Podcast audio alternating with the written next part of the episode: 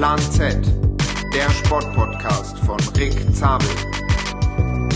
Montag, 28. Oktober. Es ist ein kühler, dunkler Herbstabend und Zeit für eine neue Folge Plan Z. Ich habe direkt gute News zum Anfang.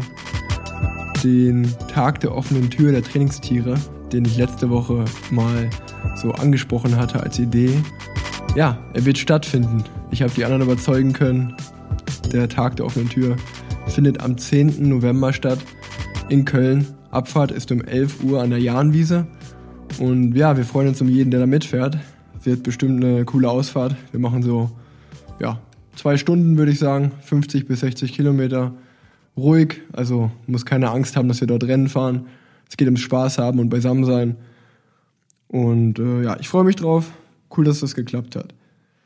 In der heutigen Folge ist ein ganz spezieller Gast da. Ich kenne ihn eigentlich schon mein Leben lang. Er ist mittlerweile mein Fahreragent, mein Manager, aber eigentlich vielmehr auch ein sehr, sehr guter Freund.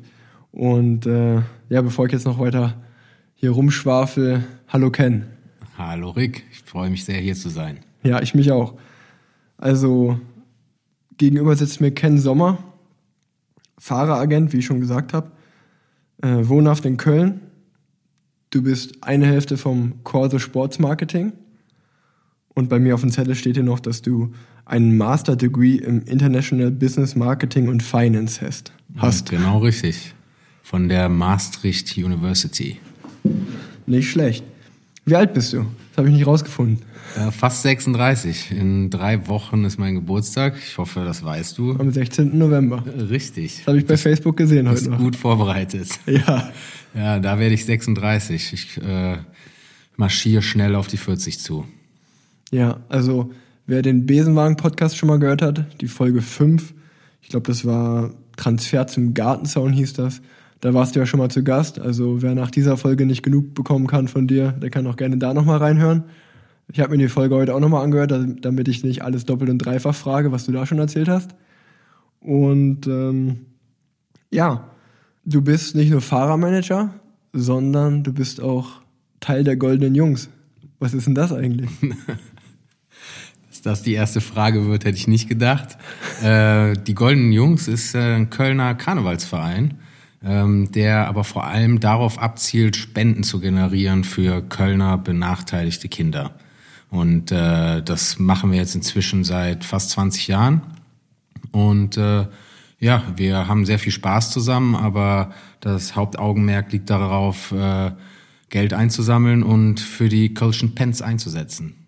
Sehr gut, sehr gut. Aber sonst bist du hauptberuflich einfach Fahrermanager oder machst du noch irgendwas nebenbei, von dem ich nichts weiß? Ähm, nee, das ist schon mein richtiger Beruf.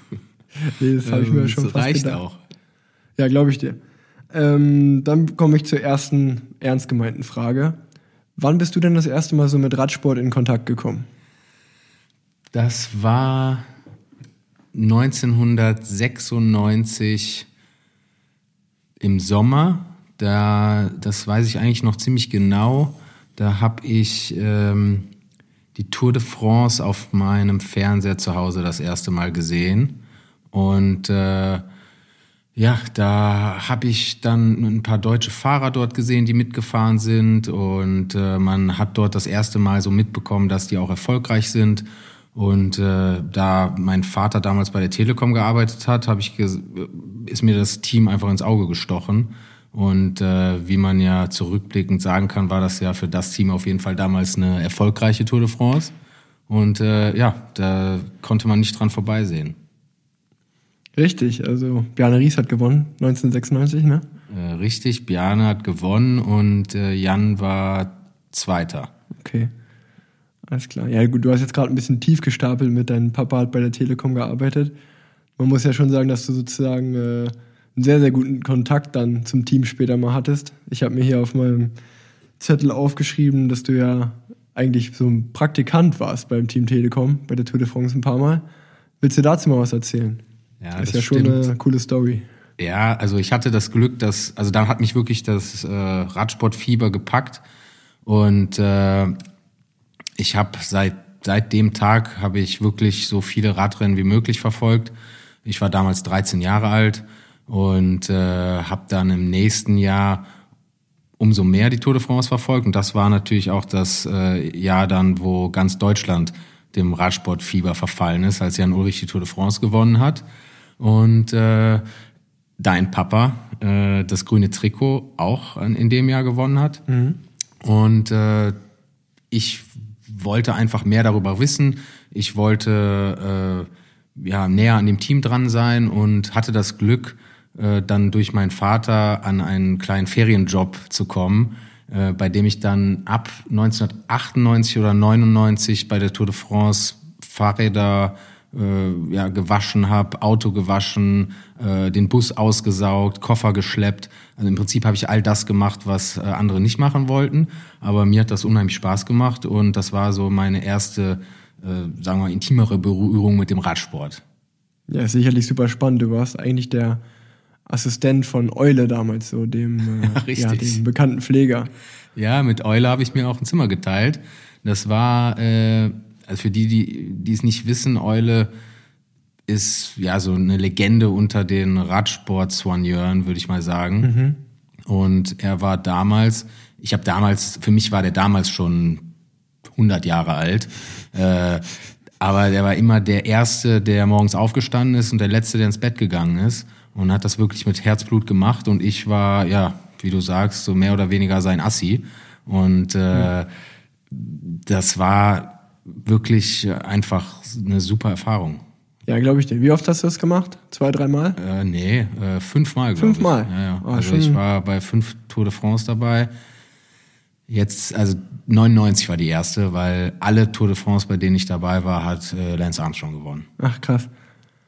Ja, ist auf jeden Fall, ich sag mal, ich glaube, für den Normalsterblichen da draußen äh, kaum vorstellbar, so was du da erlebt hast. Äh, ich war auch mal damals noch ziemlich jung äh, und dann im Nachhinein ziemlich neidisch auf die Erfahrung, die du machen konntest. Ich war ja auch immer super gern dabei als Kind. Ich meine, ich konnte mich auch nicht beklagen. Ich war auch immer. Ja, du warst zumindest auf dem Podium in Paris. Ja, genau. Ich war auch mal super nah dabei. Ja. Ähm, aber das ist auf jeden Fall äh, eine super crazy Story. Und auch nochmal für alle, die den Film Höllentour kennen, Höllentour kennen, ähm, da ist es ja so, da gibt es eine Szene, wo mein Papa und Rolf Aldag im Bett liegen und sich, sag ich mal, totlachen, weil ihr irgendeinen Film auf einem alten DVD-Player guckt. Und da liegt so ein kleiner Junge in der Mitte, sag ich mal. Oder ein Jugendlicher. Und das bist du. Ja, im Nachhinein äh, denke ich, bin ich dem einen oder anderen wohl vermutlich ein bisschen auf den Sack gegangen, teilweise auch. Aber äh, ja, ich glaube, die haben mich dann irgendwann auch so als Maskottchen irgendwie ins Herz geschlossen. Und äh, ich war auf jeden Fall dafür zuständig äh, für die DVD-Versorgung während der Tour de France. Also ich hatte immer einen Haufen äh, Filme dabei und die haben wir uns dann abends äh, immer angeschaut. Und äh, das war der ein oder andere witzige Abend auf jeden Fall dabei. Und äh, im Nachhinein habe ich zu den Jungs immer noch einen guten Kontakt und äh, hat mir auch in meiner späteren Berufswahl dann auch geholfen. Also ich meine, die Kontakte zu deinem Papa, zu Ete oder zu Rolf Aldag, die sind nie abgebrochen und äh, mit denen habe ich ja heute noch zu tun. Ja, ja, dadurch, dass du natürlich auch ein super netter, umgänglicher Typ bist, äh, ist es sicherlich auch nicht schwer gefallen. Danke. Du bist dann auch selber mal Radrennen gefahren. Das lachst du, aber ja, bist du ja. Das, äh, ich weiß nicht, ob du das als Radrennen fahren bezeichnen würdest. Äh, sagen wir es mal so, ich habe ich hab ausprobiert, Radrennen zu fahren. Äh, auf der Straße war ich, ja, ich glaube, mein erstes Rennen bin ich gefahren als äh, Jugendfahrer. U17. Genau, da war ich äh, nicht besonders erfolgreich. Ähm, also ich habe auch nebenbei noch andere Sportarten gemacht und war nicht derjenige, der rausgegangen ist zu, zum Training, wenn es geregnet hat. Also meine Straßenerfolge, die halten sich auf jeden Fall in Grenzen. Aber auf der Bahn hier in Müngersdorf hatte ich doch schon den ein oder anderen Erfolg. Ähm, aber auch nur bei den Rennen, die dann äh, doch nicht an die Ausdauer gegangen sind. Ein schnellkräftiger Typ. Richtig, genau. Ja, aber ist doch äh, eigentlich äh, sehr schön zu hören, dass du sowohl mal auf dem Rad warst, als auch ja, ähm, jeden Job gemacht hast äh, als Assistent von Eule. Also wie du schon gesagt hast gerade, Räder waschen, Auto waschen und mittlerweile Fahrermanager. Also Es gibt Ja. wahrscheinlich keinen Fahrermanager, der das Ganze oder so gut kennt wie du, einfach mal jeden Job ausprobiert. Ja, ich war irgendwie sehr früh dabei und habe dann bin dann doch trotz ja, muss, man muss eigentlich sagen trotz BWL-Studium und äh, äh, äh, Studium im Ausland dann doch beim Radsport wieder gelandet, weil es dann irgendwie doch meine Leidenschaft war und ich äh, ja äh, immer wieder immer wieder zurückgekommen bin. Ja. Wann hast du aufgehört mit Radfahren, richtig Rennfahren? Ähm, aufgehört habe ich eigentlich, als ich äh, zum Studium gegangen bin nach Maastricht. Also in der U23 ungefähr. Äh, nee, ich habe nach den Junioren aufgehört. Alles klar. Ja, also nach dem Abitur. Ja. Und äh, dann, dann hatte ich äh, absolut gar keine Zeit mehr, Rad zu fahren. Also ich habe dann auch wirklich komplett aufgehört und habe dann wieder angefangen mit dem Radsport äh, ja, zum Ende meines Studiums hin. Also ja, kann ich mir vorstellen, dass äh, dein Studium auch ja, ziemlich zeitaufwendig war. Ich glaube, Maastricht ist ja auch eine der besten Unis so. Äh, Es war auf jeden Fall schwierig. Also am Anfang war es oder schwierig, wenn man wenn man viel gelernt hat, konnte man es schaffen, äh, konnte man es auch gut äh, be- bewerkstelligen. Aber es war am Anfang schon eine große Umstellung zur Schule. Ähm, also ich weiß noch, dass ich die ersten Monate, wir hatten alle acht Wochen immer Klausuren in Maastricht und ich habe die ersten Monate ja, würde ich sagen, von 8.30 Uhr morgens bis 10 Uhr abends in der Bibliothek verbracht. krass. Hat sich aber im Endeffekt gelohnt. Du hast einen Master abgeschlossen, was ich schon gesagt hatte am Anfang. Und die Welt stand ja eigentlich offen. Und dann bist du zum Cervelo Test-Team gegangen. Ja, genau. Ähm, ich habe eigentlich ziemlich, ja, also ich habe ziemlich viele Praktika gemacht in allen möglichen äh, äh, Berufsfeldern, im Finanzwesen, im Marketing, äh, im Sportbereich auch. Bei Bayern München habe ich ein Praktikum gemacht, äh, bei einem Chip-Hersteller Qualcomm in den USA, ähm, bei der T-Mobile, bei Motorola. Und äh, irgendwie habe ich dann doch ziemlich schnell gemerkt, ich will jetzt nicht unbedingt in einem Großkonzern arbeiten. Und äh, wollte dann, das habe ich dann zum Ende des Studiums hin beschlossen, wollte dann definitiv was im Sportbereich machen und äh, am liebsten im Radsport und bin dann losgezogen und habe äh, Sponsoren gesucht ähm, und äh, habe mich dann entschieden, zum Cer- Cervelo Test Team zu gehen und für die Sponsoring und Marketing zu machen. Äh, damals hat mich äh, mein Freund Andreas Klier dort vorgestellt und ich fand das Konzept des Teams einfach super. Das war mal was Neues. Die haben super viel mit Fan Interaction gemacht, mit äh, ähm, Social Media. Ähm, die, die, das, das war das erste Team, was wirklich komplett von der Radindustrie gesponsert wurde. Und äh, da war ein super Zusammenhalt, das war ein innovatives Team. Und das bis heute sagen eigentlich alle rückblickend, sei es Fahrer oder Leute, die da gearbeitet haben, dass das ein Team war, wo die Leute gerne waren. Und äh, das, das, hat, das war so meine erste Erfahrung wirklich im professionellen Radsport ähm, als ja äh, also als richtiger Job, sagen wir es mal so. Und es hat, äh, da blicke ich auch heute noch äh, super gerne hin zurück zu der Zeit.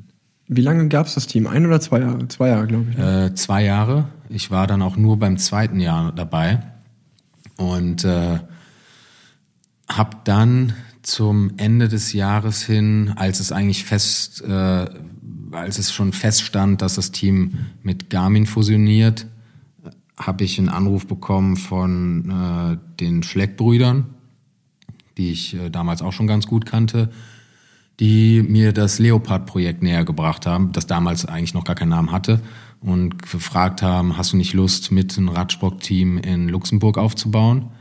Und äh, ja, ich war dann ein paar Wochen später war ich in Luxemburg mit noch zwei, drei anderen Jungs, äh, Kim Andersen, Brian Niegard, Ricardo Scheidecker und äh, haben dann im Prinzip auf dem Bierdeckel das äh, Leopard-Team geplant und über den Winter zusammengestellt. Und das war dann auf jeden Fall ein Haufen Arbeit, hat aber Spaß gemacht. Ja, das glaube ich dir. Das muss jetzt aber noch ein bisschen mehr ausführen für die Leute da draußen. Das ist ja schwer vorstellbar, wie du dann äh, ja, sag ich mal, zum Leopard-Team gewechselt bist und äh, du hattest dann genau welche Rolle? Äh, Brand und Marketing Director. Also ich habe das ganze Branding ums Team drumherum äh, ja, mitgeplant. Ähm, ich habe Sponsoren akquiriert. Ähm, ich hatte den Kontakt zu den Hauptsponsoren. Ähm, hatte dann, ich war dafür verantwortlich, dass die Sponsoren auch äh, ihr Sponsoring aktivieren. Also den Access zu den Fahrern habe ich den äh, bewerkstelligt. Habe äh, ja ich war so im Prinzip ein Bindeglied zwischen Sponsoren und Team. Aber am Anfang, da wir nur vier Leute waren, hat man ein bisschen von allem gemacht. Also mhm. äh, du kannst dir vorstellen, dass, äh, dass man da einfach so viel zu tun hatte in den paar Monaten, bevor die World Tour Saison angefangen hat, dass man da wirklich von äh, Servicekurs bis äh, Klamotten über äh, Branding also man konnte am Anfang nicht so wirklich definieren, was ich nicht gemacht habe. Ja. Ich habe ein bisschen von allem gemacht. Ähm, dann, als die Saison losgegangen ist, als man das ganze Personal auch hatte, äh, dann, dann war meine Rolle dann eher doch aufs äh, Marketing und äh, Branding und Sponsoring be ähm, begrenzt. Okay, also kann man sagen, dass du maßgeblich daran Anteil hattest, dass das Team dann erstmal aufgebaut wurde? Und, Hoffe ich, ja. und äh, das gab es dann auch zwei Jahre, meine ich, oder? Ja, ich war leider irgendwie bei den Teams, die dann, die es dann schnell nicht mehr gab. Aber äh, ja, Leopard an sich gab es in der Form nur ein Jahr. Ah, okay, sogar ähm, nur ein Jahr. Genau. Ach, und danach, nach dem Jahr ist, oder zum Ende des Jahres hin, war es eigentlich schon klar, dass das Team in der Form äh, nicht mehr weiter bestehen wird. Und äh, dass man mit Radio Shack fusioniert. Und da Brian Nygaard, der Teammanager, und ich jetzt nicht unbedingt den allerbesten Kontakt mehr zu dem damaligen Teambesitzer in Luxemburg hatten und auch nicht davon überzeugt waren, oder beziehungsweise ich war nicht wirklich davon überzeugt, dass man sich jetzt äh, Leute wie Johann, die wirklich den alten Radsport irgendwie verkörpern, in so ein neues Projekt reinholen muss, bin ich dann auch äh, ziemlich schnell Ende des Jahres aus Luxemburg wieder geflüchtet und äh, bevor es dann das Radio Shack Nissan Track Team wurde, glaube ich, so hieß mhm. es dann im zweiten Jahr, habe ich dann zusammen mit meinem Partner Joao die Agentur Corso gegründet. Ja, du, du greifst jetzt ein bisschen vorweg. vorweg. Ähm, also warst du im Endeffekt äh, ein Jahr dann bei Cervelo, ein Jahr bei Leopard. Beides Teams, wo ich auch damals als Jugendfahrer riesiger Fan von war, vor allen Dingen vom Cervelo-Testteam. War Heinrich Hausler, Thor Hüschoft, waren ja wahnsinnig coole Fahrer, geiles Design, äh, coole Rennen gefahren, gerade die Klassiker. War auf jeden Fall eine sehr coole Zeit äh, für mich damals und äh, da warst du dabei. Und dann auch Respekt vor allen Dingen von dem Schritt, dass du dann äh, gesagt hast, äh, als es mit Leopard sozusagen diese Fusion dann gab, nee, ich mache eher mein eigenes Ding, äh, zumal ich das auch verstehen kann. ich war letztens irgendwann mal auf Twitter wieder unterwegs und da bin ich auch, warum auch immer, auf Johann Brünner seine Tweets zur WM gestoßen und dachte mir nur so, boah, ey, halt doch einfach die Schnauze. So. Warum gibst du eigentlich deine Meinung immer noch zum Radsport ab? Ja, der hat halt, also er war damals äh, zu Lance-Zeiten, als man noch nicht wusste, was genau dort abging, war natürlich der erfolgreichste Teammanager, den es gab. Aber ähm, ja, das hat dann nicht mehr in den Zeitgeist gepasst. Also wir wollten dann ein frisches neues Projekt mhm, genau. an den Start bringen und äh, nee, dann das hat nicht gepasst und dann habe ich wirklich auch innerhalb von ein paar Tagen entschieden, ich packe meine Sachen und äh, fahre wieder nach Köln. Ja, vor allen Dingen, weil so jemand auch bis heute ja keine Reue gezeigt hat irgendwie. Aber es ist ein anderes Thema, will ich gar nicht groß anschneiden. Äh, genau, wie du schon gesagt hattest, hattest du dann äh, mit Joao Correa, der war Fahrer beim Cervelo-Test-Team. Genau. Daher kanntest du ihn. Und dann habt ihr zwei die Idee gehabt, äh, lass uns doch mal eine Fahreragentur aufmachen. Ja, also wir haben, wir haben ja auf der anderen Seite gearbeitet. Also Joao äh, war Fahrer, selber Fahrer, hat äh, in der Fahrradindustrie gearbeitet. Ähm, ich habe in Radteams gearbeitet und äh, habe dementsprechend auch mit Fahreragenten zu tun gehabt. Und wir haben einfach festgestellt, dass auch viele unserer Freunde nicht wirklich gut äh, repräsentiert wurden. Also es äh, gab zu der Zeit eine Handvoll guter Agenten aber umso mehr wirklich äh, schlechte Agenten. Und da haben wir sozusagen eine Nische für uns entdeckt ähm, und gesagt, wir würden gerne eine Agentur gründen, die wirklich absolut das Interesse des Fahrers im Mittelpunkt hat und äh, nichts anderes. Vor allen Dingen wart ihr auch oder seid ihr immer noch eine Agentur, die viel auf junge Fahrer gesetzt habt. Ihr habt ja wenig alte Fahrer verpflichtet, äh, eigentlich nur den Laurens den Damm und sonst wirklich nur junge, junge Talente hochgeholt aus der U23 und dann eine komplett neue, frische Agentur ge gegründet. So. Ja, also wir mussten ja irg irgendwie musste ja anfangen und am Anfang hatten wir schon ein paar ja, mittelalte Fahrer wie okay. Laurens, wie äh, Gerald. Gerald, Schiebeck. Linus, ähm, Linus Gettemann, ja. Dann noch äh, Ted King. Ja. Aber wir haben ziemlich schnell, haben wir gesagt, okay, wir wollen maximal so 20, 25 Fahrer haben und äh, haben super viele junge Fahrer unter Vertrag genommen, wo wir dachten, äh, oder bei denen wir dachten, dass es Talente sind, die es irgendwann schaffen können. Und äh, der erste von denen war Michael Wallgren. Dann ziemlich schnell Mats Pedersen ist dann noch dazugekommen. Mhm. Ähm, du bist dann auch eigentlich ziemlich schnell zur Agentur gestoßen. Ja, zu meiner Geschichte komme ich später okay. noch. Und äh, ja, wir haben wirklich, wir wollten die Fahrer ziemlich jung an die Agentur binden, einfach aus dem Grund, weil wir sie kennenlernen wollen. Ähm, das ist für uns unheimlich wichtig, dass wir die Fahrer kennen, bevor wir wirklich für sie anfangen zu arbeiten, weil äh, wir wollen wissen, in welches Team passen diese Fahrer, wie denken diese Fahrer und das kannst du nicht, wenn du ähm, wenn du so einen Fahrer erst kurz kennst. Und äh, mit Mats Pedersen, das ist für mich wie ein kleiner Bruder, der hat, der ist in der Agentur, seitdem er ja gerade 18 geworden ist. Und äh, ich weiß oder glaube zu wissen, äh, wie er tickt, in welche Teams er passt, in welche Teams er nicht passt.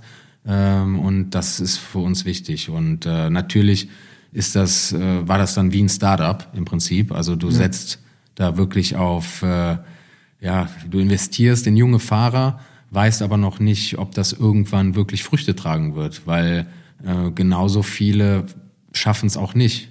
Und äh, zum Glück haben es von denjenigen, äh, die wir aufgenommen haben, die meisten dann wirklich äh, zu den Profis geschafft. Und äh, viele haben jetzt auch eine super Karriere. Und es macht einfach Spaß, das jetzt zu sehen. Ja, definitiv. Also ich war auch mal beeindruckt davon, äh, wie, ich kann ja von uns reden, dass man einfach eine sehr enge Bindung hat äh, zu seinem Fahreragenten, zu seinem Manager.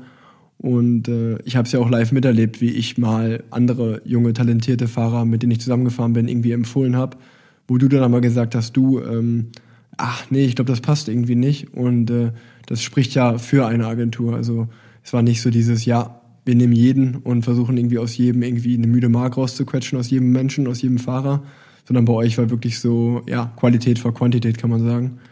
Ja, und, auf jeden äh, Fall. Also wir ich könnte nicht ruhig schlafen, wenn ich 60 Jungs unter Vertrag hätte, weil dann hast du auf jeden Fall Ende der Saison immer ein paar, die es nicht schaffen. Und äh, ich glaube, dass du mit zwei mit zwei Agenten, also Joao und ich, äh, Andreas Stauf ist jetzt auch noch dazu gestoßen, aber ja. ich glaube, du kannst nicht viel mehr als 20 bis 25 Fahrer wirklich optimal betreuen weil eine optimale Betreuung auch absolut zeitintensiv ist. Und äh, ja, ich könnte wahrscheinlich wesentlich mehr Geld verdienen, wenn ich einfach immer mehr Fahrer nehmen würde. Aber dann hätte das mit dem eigentlichen äh, Zweck und Sinn, äh, den wir in der Agentur sehen, nicht mehr wirklich viel zu tun. Ja. Zu deinem Partner nochmal kurz zu kommen, zum Joao. Der ist äh, Portugiese, und lebt in Amerika, richtig? Äh, inzwischen ist er, oder schon sehr lange ist er auch Amerikaner. Ah, okay. Also der hat beide Staatsbürgerschaften, ist als Kind in die USA gezogen und äh, sehr gut Rad gefahren in Junioren äh, U23-Zeit. War, äh, hat er auch bei Junioren-Weltmeisterschaften teilgenommen und war dann, würde ich mal sagen, auf einem Kontin gut, sehr guten Continental-Level ähm, in der U23 unterwegs und auch kurz aus der U23 raus und hat dann für zehn Jahre aufgehört. Okay. Hat dann in ja, einen komplett anderen äh, Weg eingeschlagen, hat äh, in der Fahrradindustrie gearbeitet, äh, Bicycling Magazine, äh, war er, glaube ich, in Führungsposition und äh, ja, 20 Kilo zugenommen und äh, hat ein schönes Leben eigentlich in New York gehabt und irgendwann beschlossen, okay, ich will wieder fitter werden, ist im Central Park seine Runden gefahren, ist dann irgendwann im Central Park morgens, gibt's da wohl am Wochenende immer Radrennen, ist die dann wieder gefahren, hat 20 Kilo abgenommen und äh, war dann ein paar Jahre später wieder Profi beim Cervelo Test Team. Also ist auch eine ziemlich verrückte Story und äh, weswegen er mich aber auch fasziniert hat, als ich ihn beim Cervelo Test Team dann kennengelernt habe. Ja, also ihr seid auf jeden Fall zwei, äh, zwei coole Charaktere, die gut zusammenpassen und die Agentur top führt. Ähm, wie ich zu der Agentur gestoßen bin, würde ich einfach mal so erzählen jetzt. Äh, ich bin damals, habe ich dich, glaube ich, kontaktiert, das war 2014, in meinem ersten Profijahr bei BMC. Also ja. mit meinem eigentlichen Vertrag, wie ich Profi geworden bin, hattest du damals noch nichts zu tun. Ähm, da war es aber auch noch so, dass ich ja extrem gute Jahre in der U23 hatte und äh, da die Teams einfach auf mich zugekommen sind und ich dann im Endeffekt bei BMC unterschrieben habe. Und dann im ersten Jahr U23 äh, ja, habe ich das so mitbekommen, dass eigentlich die meisten Fahrer mit Managern zusammenarbeiten. Und äh, ich war ja noch natürlich sehr durch meine Eltern geprägt und mein Papa hat halt immer das Glück, dass er halt so ein guter Fahrer ist, dass er wahrscheinlich nie Manager brauchte, weil er einfach immer ja seine Vertrag, seinen Vertrag verlängern konnte bei, bei Teams, weil er immer genug Interesse, Interessenten ha hatte. Ja, vielleicht hätte er mit dem Manager sogar noch mehr Geld verdient oder was auch immer, weiß man nicht, ist ja auch egal im Nachhinein. Aber ich habe 2014 relativ schnell gesehen, okay, äh, ich, ich bin kein schlechter, aber ich glaube, ein Manager kann mir schon gut helfen, weil im Endeffekt wollte ich nicht irgendwie, wenn mein Vertrag dann zwei Jahre später, 2016 ausläuft, dass ich selber irgendwo anrufen muss oder meine Mama irgendwie losläuft und sagt, hey, äh, soll, soll, der, soll der kleine Rick, habt ihr nicht noch einen Platz für den so ungefähr? Und weil ich dich schon mein Leben lang kannte und deine Agentur war ungefähr so ein, zwei Jahre alt, glaube ich, damals, äh, habe ich gesagt, komm, lass uns doch mal treffen und irgendwie quatschen. Und äh, ja, wir haben es gut verstanden und das hat eigentlich ganz, das hat eigentlich Sinn gemacht für mich. Und äh, bis heute habe ich das nicht bereut und bin sehr happy dabei zu sein. Äh, danke. Hab mir, hast mir bis jetzt äh, immer zumindest einen Arbeitsplatz irgendwo besorgt. ja, mich hat es tierisch gefreut, dass du dann irgendwann auf uns zukamst. Und äh, ja, ich musste dich ja gar nicht äh, erst kennenlernen. Ich kannte dich ja schon ja. lang genug. Und das ich glaube, einem Fahrer hilft es einfach, einen Agenten zu haben, damit der sich auf Sportliche konzentrieren kann. Und ja, genau. das ist, glaube ich, auch eine Sache, die für dich wichtig ist.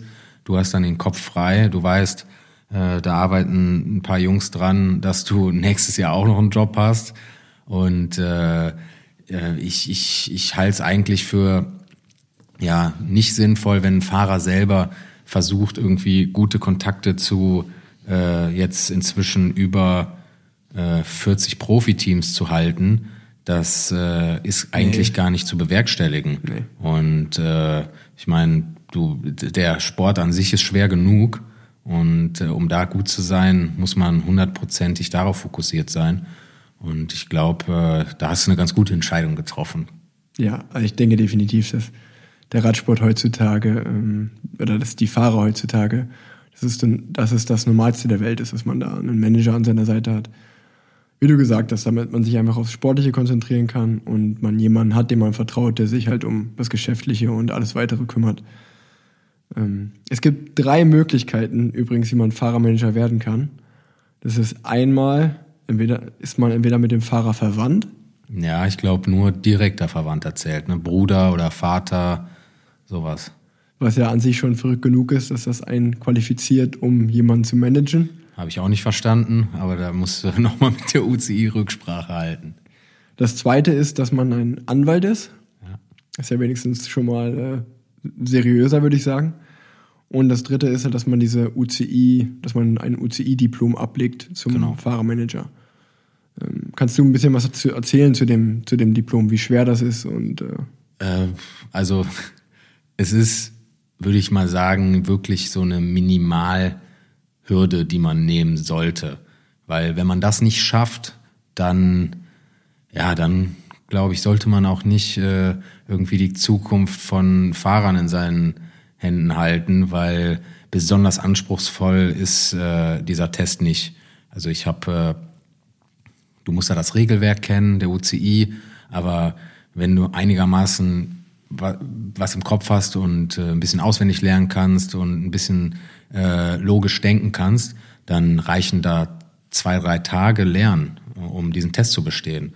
Und ich, ich saß jetzt noch bei der UCI-Gala neben jemanden äh, von der UCI, ähm, mit dem habe ich genau über das Thema gesprochen und habe ihn eigentlich darum gebeten, diesen Test äh, ein bisschen schwerer zu machen, ein bisschen schwerer zu gestalten, um einfach diese Einstiegshürde da ein bisschen ähm, höher zu legen.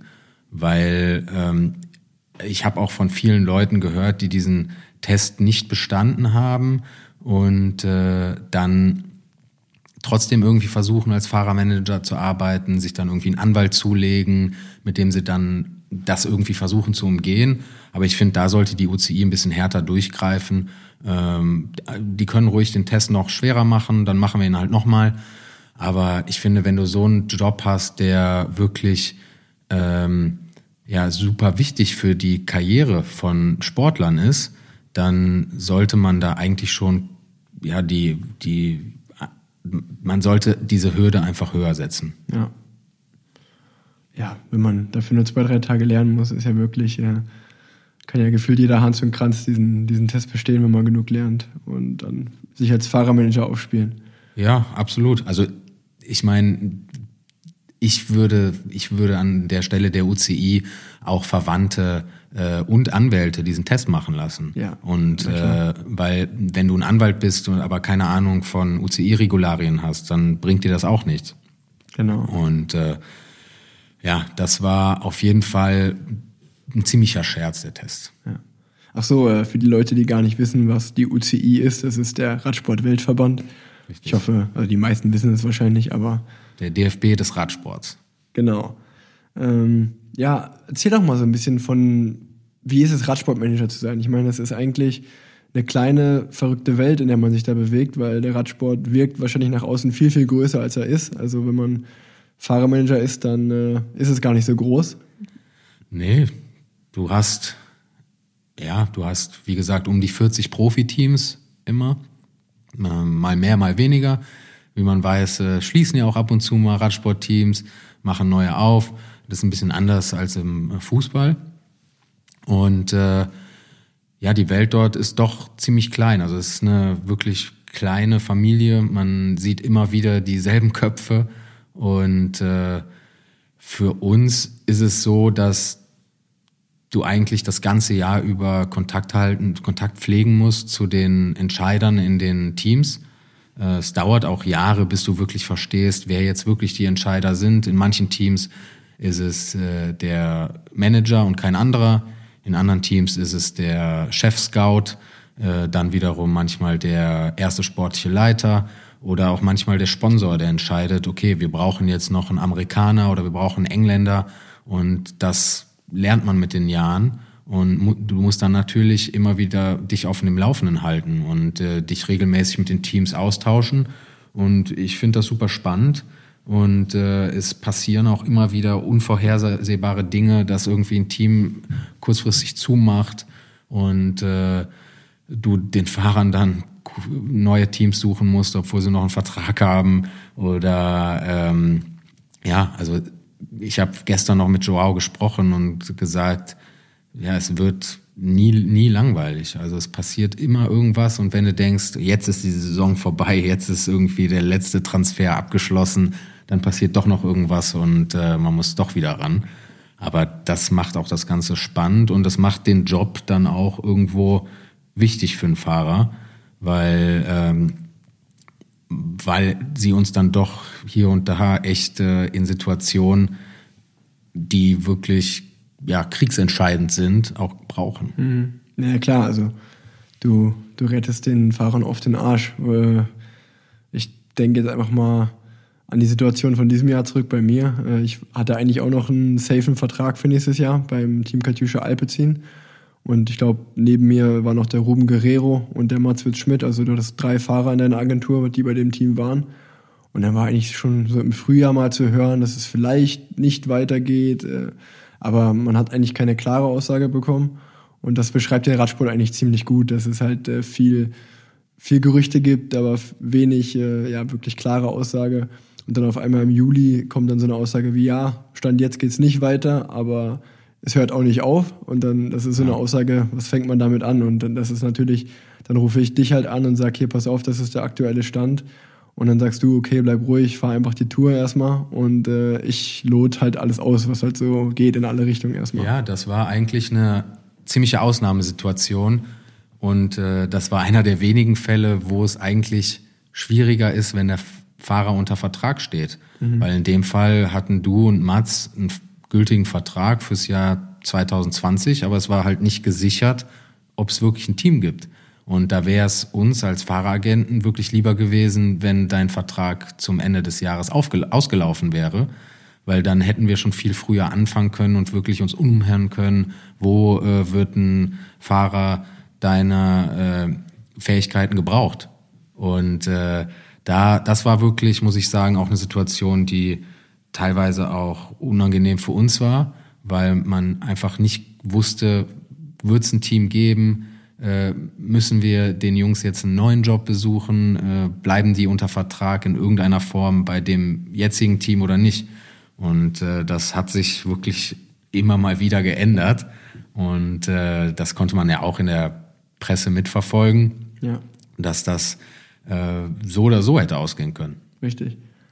Und ich hatte schon in einer der früheren Folgen mal gesagt, dass die Leute sich draußen keine Sorgen machen müssen, dass ich halt auf jeden Fall nächstes Jahr noch in der World Tour unterwegs sein werde. Ähm, wo genau, kann ich immer noch nicht sagen, weil das Team halt einfach noch kein Press Release rausgebracht hat, wo man halt dann, ja, wo es dann offiziell ist. Wenn ich das selber jetzt einfach sage, bekomme ich Ärger, deswegen mache ich das nicht. Und äh, ja, aber ich sag mal, was halt auch verrückt ist, wir haben gerade noch, bevor das Mikrofon noch äh, aus, als das Mikrofon noch aus war, haben wir selber darüber gesprochen. Selbst wir wissen ja nicht, wir können jetzt über meinen Fall reden, aber ich weiß nicht mal, wer von meinen Teamkollegen eigentlich, die auch noch einen Vertrag hat, wirklich nächstes Jahr mit ins Team geht und wer nicht. Das ist so, ich meine, wir haben jetzt fast November. Das ist äh, ja. typisch Radsport einfach irgendwie, was, was sowas angeht. Ja, es ist wirklich ein Sport, der sehr fragil ist. Ja.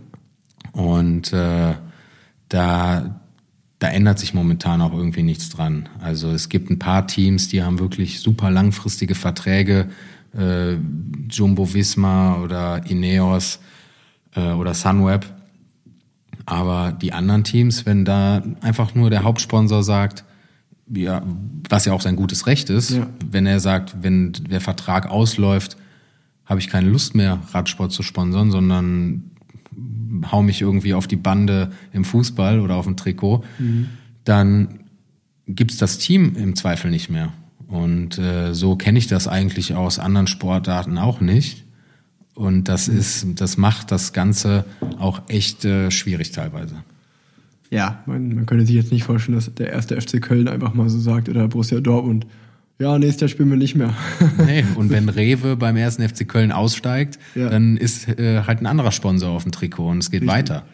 Richtig, also das ist schon, äh, ja, Radsport äh, ist da speziell. Ähm, aber ja, man, du, du gehst immer einen langen Weg mit den Fahrern, aber dann wirst du auch immer mal wieder im besten Falle dafür belohnt. Und ich glaube, dass der schönste Moment so deiner Laufbahn äh, war jetzt erst vor kurzem, als der Mats Petersen, von dem du gerade schon mal gesprochen hattest, der wie ein kleiner Bruder für dich ist, einfach mal Straßenweltmeister wird mit, äh, wie alt ist er, 24? 23. 23 Jahren mit der Straßenweltmeister. Also, ja, wahrscheinlich hat er nicht die Fähigkeiten, die Tour de France zu gewinnen. Wahrscheinlich äh, viel höher kannst du erstmal nicht hinausgehen für den Jungen in dem Moment. Und äh, wer Fernsehen geguckt hat, du standst kurz nach der Ziellinie, hast ihn direkt umarmt, hast rumgekreischt im Fernsehen. Wer dich kannte, hat dich erkannt und musste ein bisschen lachen.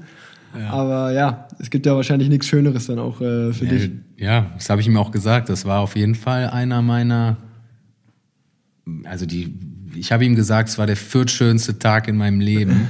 äh, der, die drei erstschön oder die drei schönsten waren äh, meine Hochzeit und die äh, Geburt meiner zwei Söhne. Aber dann, das war, ja, das war unglaublich. Also ja. wir, ja, da hat, da hat keiner mit gerechnet.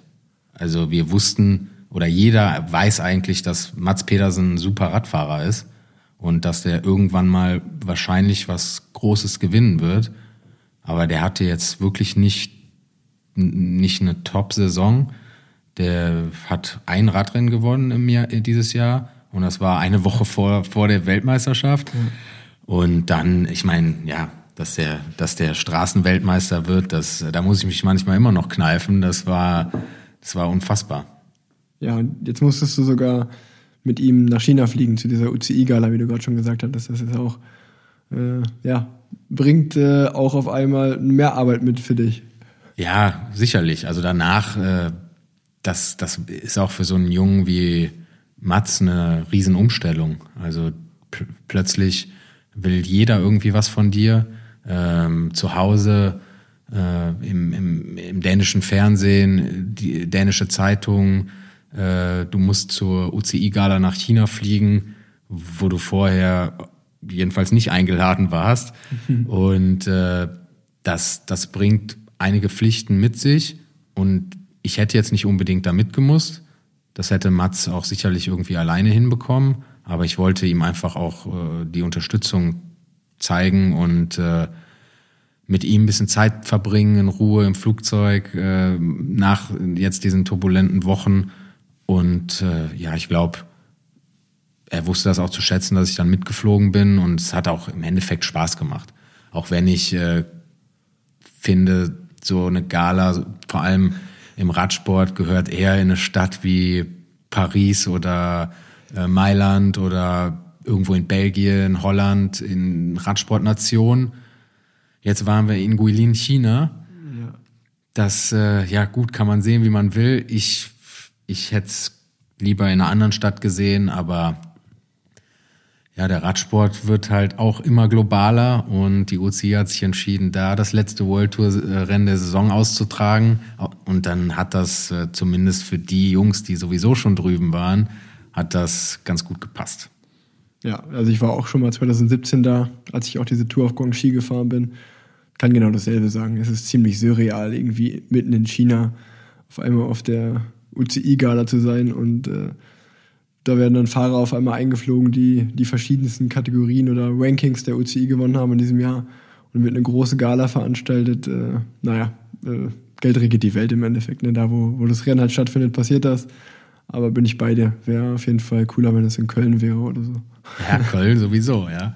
Aber ja, im Endeffekt fand ich, was ich gut fand, war, dass wirklich alle Radsportler dort irgendwie zusammen waren. Also Frauen, äh, Männer, ja, äh, Behindertensport da wurden mehrere geehrt. Das war schon super, dass das so eine Mischung war mhm. aus den wichtigsten Radsportdisziplinen. Und äh, ja, auch für die, was ich sagen muss, ein großer Unterschied zwischen Frauen und Männern dort war auf jeden Fall äh, die Kleidung. Also die Frauen, die haben sich richtig rausgeputzt äh, für diese Gala und haben das auch wirklich als so eine richtige Gala-Veranstaltung gesehen. Und äh, ich meine, du kennst das, äh, viele der Radsportler, die ja, laufen ja, sagen wir mal, eher leger rum. Und, also äh, ich war vor zwei Jahren da in meinem Katjuscha Trainingsanzug. Ja, wollte ich gerade sagen. Also die Jungs, die sahen eher so aus, als wenn die zu einer Grillparty gehen. Und die Frauen, die haben sich richtig äh, äh, aufgebrezelt und äh, muss ich sagen, da da hat und der Frauenrad hat der oder kann der Männerradsport auf jeden Fall was vom Frauenradsport lernen. Ja, ja, definitiv. Äh, kann, ich, kann ich genauso bestätigen. Damals habe ich mich auch ein bisschen underdressed gefühlt auf einmal. Äh, auch ein Greg van Avermaet kam im Anzug da. Und was sehr lustig war, war, dass Taylor Finney war zum Beispiel da, weil seine Freundin geehrt wurde und er war sozusagen der Plus Eins okay. auf der Gala. Das war auch total komisch einfach, wo dann auch die Leute, seine Teamkollegen auch wahrscheinlich gedacht haben, so, naja, hättest du auch nach China fliegen können, wenn du eh hier hinkommst für die Gala, hättest du auch sozusagen einem diesen, diese Reise, das Rennen zu fahren, ersparen können. Das weiß ich noch. Äh, lustige Story im Nachhinein. Ich habe immer ein paar Rubriken hier, die zum Ende der, zum Ende der Folge. Und eine davon ist Radsport verbessern. Welchen Tipp hättest du oder welche Anregung hättest du, um den Radsport zu verbessern, so aus Managersicht? Also das, das ist jetzt eine sehr spezifische. Äh ich habe zwei Vorschläge, glaube ich. Du hast zwei Vorschläge. Ja, einer wäre schon mal Verträge zum 1.11. machen. Das ist sehr gut, Weil- obwohl wir da jetzt eine Änderung im Vertrag haben, die, äh, die das einfacher macht. Okay, erzähl Also mal.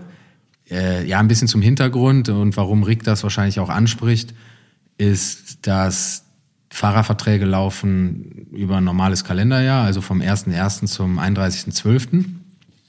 Aber die, wenn die Saison vorbei ist, also im Oktober, dann gehen auch schon die ersten Teamcamps los. Das heißt, äh, wenn jetzt zum Beispiel ja als Rick von äh, BMC zu Katusha gewechselt ist, ähm, ist Rick dann schon in seinem letzten BMC-Vertragsjahr im November oder Dezember mit äh, Katusha in Trainingslager gefahren. Das heißt, dort treffen sich die Fahrer fürs nächste Jahr dann das erste Mal, fahren aber alle noch im Zweifel auf ihren alten Rädern und mit ihren alten Trikots rum.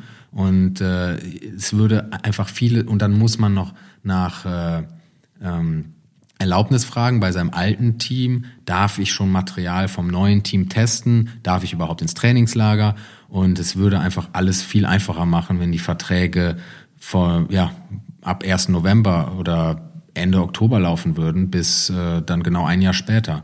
Aber ähm, die Verträge jetzt laufen immer noch äh, über ein normales Kalenderjahr, aber haben zumindest jetzt eine Klausel drin, die schon sagt, dass man äh, Material und äh, Kleidung des Folgeteams tragen darf. Ach, das ist ja schon mal gut, das wusste ich noch gar nicht. Ja.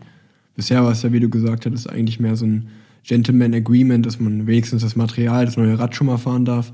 Aber es war halt immer extrem komisch, wenn man dann, wie du gerade gesagt hast, also ich war dann mit meinen neuen Teamkollegen wie Alexander Christoph und Nils Pohle zusammen im Trainingslager in einem neuen Team und bin aber trotzdem noch zwei Wochen mit denen zusammen halt in, mein BM, in meiner BMC-Kleidung gefahren.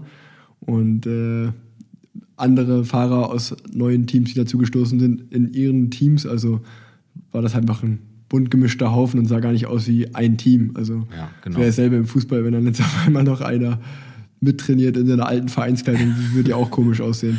Ja, das ist, das ist ein super Vorschlag und äh, könntest du mal dem UCI-Präsidenten auf jeden Fall vortragen. Ähm, das zweite, was ich mir aufgeschrieben habe, war, dass am 1. August ist ja sozusagen die Frist oder ist der Tag, an dem die Transferphase beginnt. Ja. Aber eigentlich ist es ja auch so ein bisschen ein Witz, weil ab da wird es halt erst veröffentlicht. Die Verträge werden ja viel, viel früher schon abgeschlossen, obwohl das eigentlich verboten wäre. Aber es macht halt jeder. So. Ja, zumindest werden Vorverträge vorher unterschrieben oder äh, per Handschlag schon mal ein Vertrag besiegelt.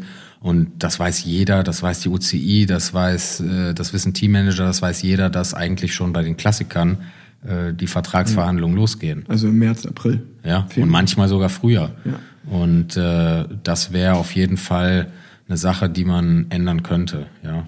Eine andere Sache ist, äh, ich würde das so ein bisschen besser strukturieren, wie überhaupt und wann die Vertragsverhandlungen vonstatten gehen. Ähm, momentan ist das irgendwie so eine Tradition, dass Teammanager und Agenten sich bei den Ruhetagen der Tour de France treffen. Äh, die sind generell meistens in irgendwelchen kleinen Orten in the middle of nowhere. Und äh, teilweise sind die Hotels, äh, die Tour de France ja so ein Riesentross. Das heißt, die Hotels sind teilweise über hunderte Kilometer verstreut. Und das macht es super uneffizient. Also das ist äh, teilweise ein logistischer Albtraum, dort diese Meetings abzuhalten.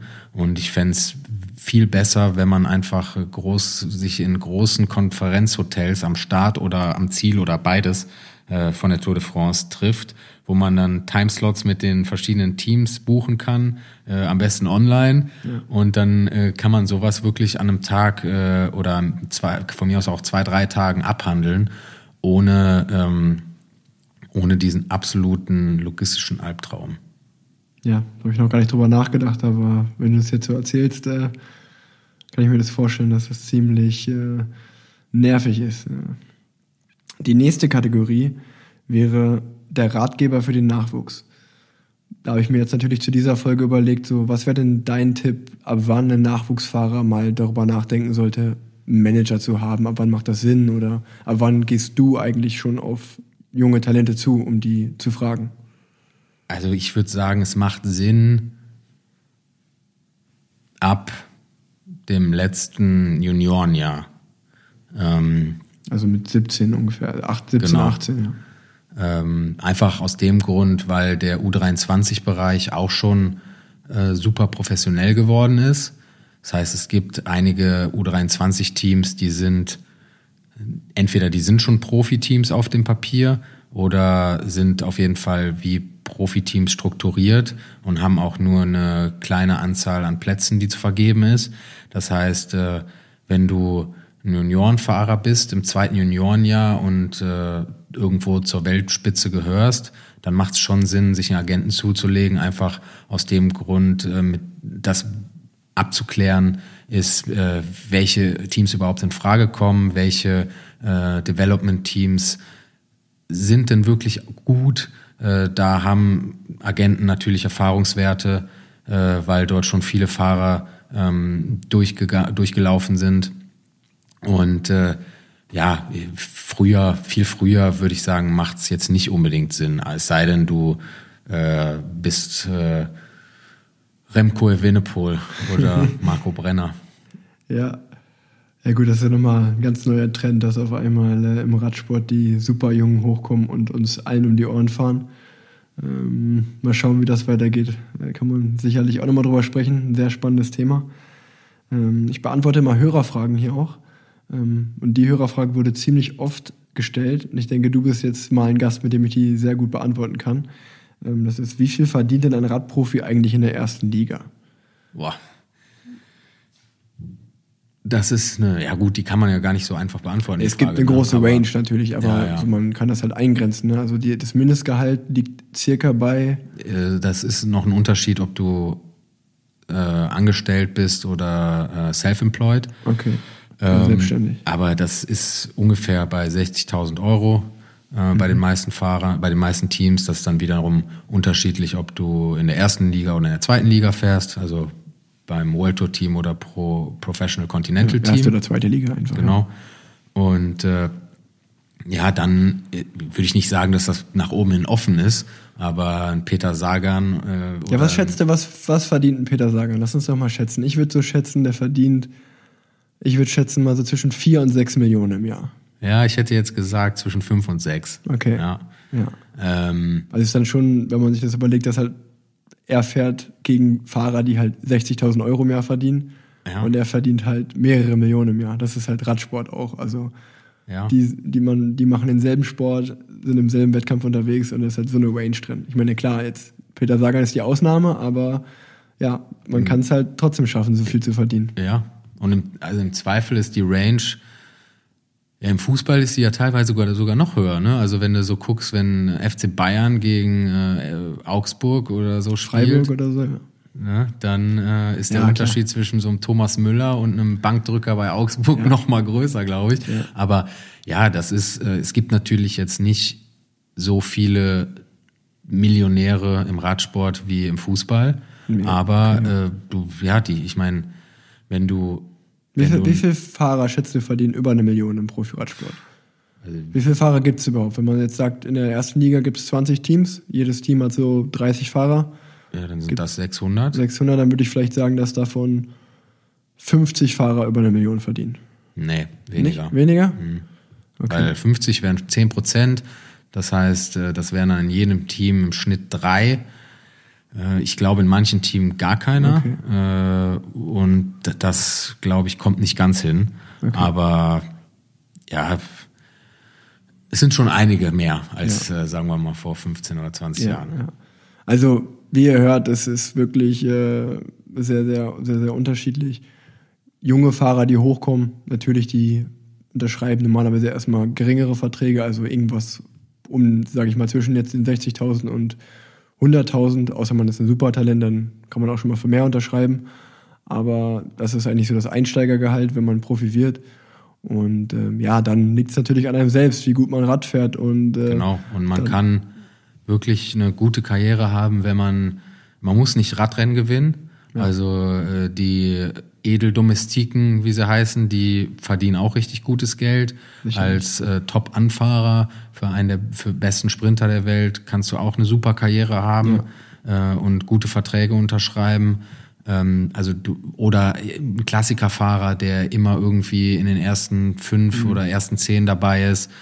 Äh, das zählt auch super viel. Du kriegst dann Punkte fürs Team. Äh, ist ja super prestigeträchtig, auch wenn du auch, nur auf dem Podium, was heißt nur, wenn du auf dem Podium bei einem Klassiker stehst, ist ja ein super Achievement. Ja, da ist halt wieder Radsport, Teamsport und wenn man halt irgendwie se seine Rolle findet in diesem Sport und man macht sich in dieser Rolle halt unverzichtbar für ein Team, sei es entweder als jemand, der vorne im Wind Kilometer buckelt und halt immer die Löcher zufährt, oder du bist Anfahrer oder du bist halt der, der die Rennen gewinnt. Das ist das Schöne im Radsport. Es gibt für jeden irgendwie einen Platz und wenn man seinen Job gut macht, kann man halt über Jahre sehr, sehr gutes Gehalt verdienen und äh, Genau. damit halt auch äh, aussorgen dann halt vielleicht nicht in ein oder zwei Jahren, wie es halt die Topverdiener machen, aber halt vielleicht in zehn Jahren und äh, es, liegt Ja. halt an, es liegt halt an einem selbst, Genau. so. Und das ist äh, natürlich für einen jungen Fahrer ist es erstmal eine Sache, die man für sich herausfinden muss.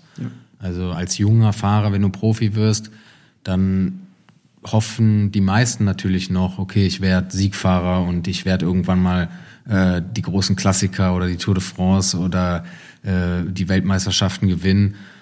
Aber man muss dann, wie du sagst, man muss irgendwann seine Rolle finden in dem Sport. Und wenn man die gefunden hat und gut ausfüllt, dann hat man da echt eine schöne Karriere vor sich.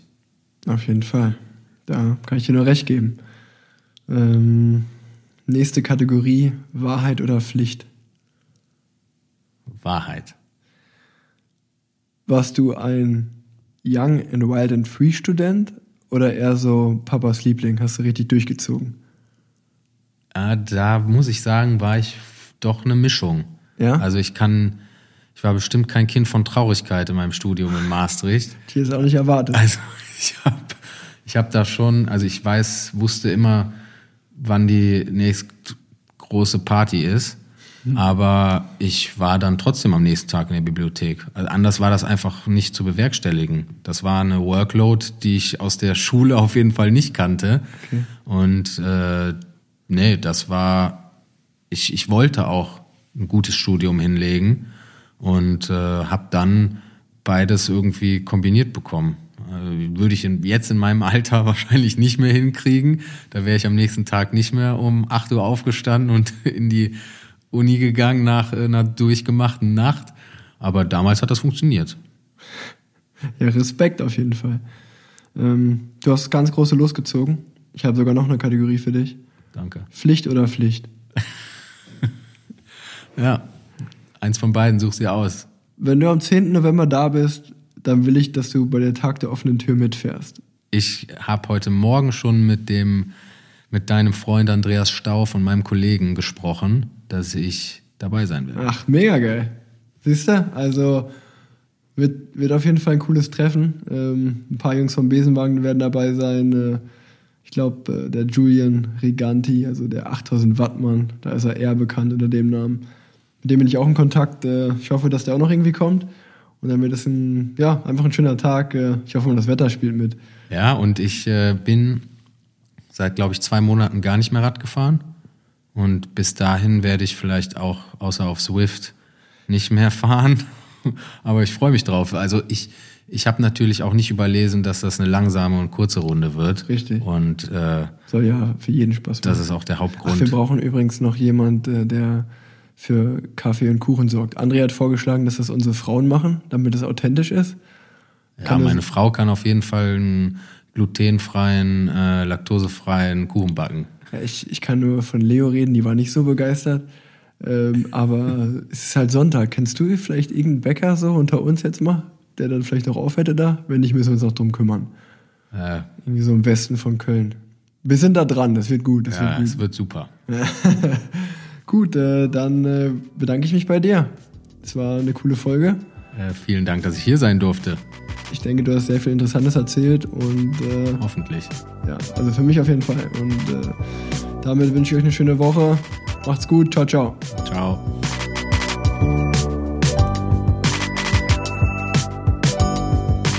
Ja, also mir ist auch inzwischen klar, dass ich eine, eine Agentur für schwer erziehbare oder äh, grenzwertig geistig zurückgebliebene habe.